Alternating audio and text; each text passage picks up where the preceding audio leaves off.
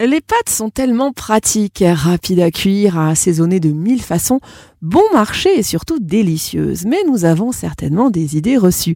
Clémence Fouillade, diététicienne nutritionniste. Alors, la cuisson al dente euh, est-elle préférable à une cuisson plus longue? Alors oui, Céline, la cuisson al dente est préférable car elle laisse un travail de digestion à notre propre organisme. Donc les enzymes digestives dans la bouche et dans les intestins, enfin au niveau de l'estomac, sont obligées du coup de travailler un peu plus pour dégrader l'aliment. Donc elles vont être digérées lentement, absorbées lentement et elles auront du coup un index glycémique qui sera plus bas que des pâtes trop cuites.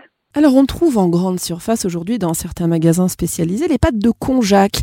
Alors les pâtes de konjac, euh, ça n'a aucun goût et puis surtout on n'a aucune idée de la façon de les préparer.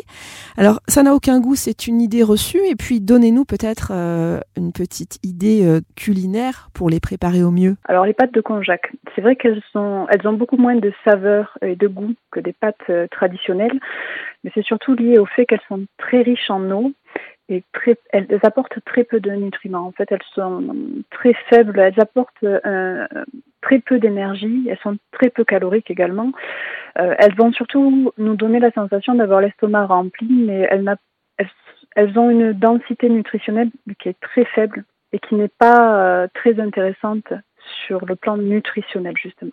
Après, pour les préparer, vous pouvez très bien les préparer comme des pâtes ou du riz classique, avec une sauce, avec des épices avec des aromates qui permettront, eux, de rajouter du coup de la saveur et d'améliorer le goût des pâtes de konjac. Alors la meilleure combinaison culinaire pour notre santé, c'est plutôt pâtes et légumes.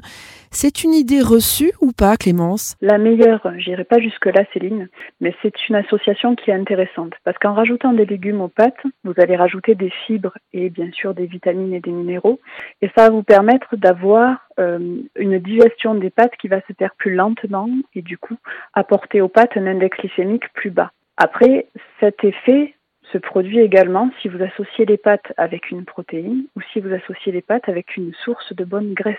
Alors on trouve également dans les rayons des supermarchés euh, et dans les magasins des pâtes colorées, alors noir, bleu, jaune, orange.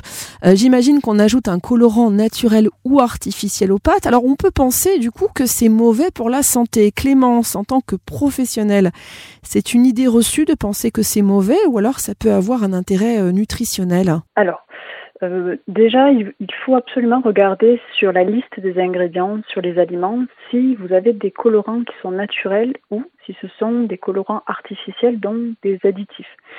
Les additifs, bien sûr, sont euh, mauvais pour la santé. C'est plus le cumul. Mais si l'on en trouve souvent dans nos aliments, oui, cela peut être mauvais pour la santé. Certains sont à consommer avec modération. Après, il y a des pâtes qui sont euh, colorées de façon tout à fait naturelle, des pâtes noires à l'encre de sèche, rouges à la tomate ou chou rouge, bon, les vertes au basilic ou les jaunes au safran, ou encore des pâtes qui sont euh, réalisées à partir de farine de, pois chiches, de lentilles ou de pois cassés. Et là, la couleur du coup sera naturelle.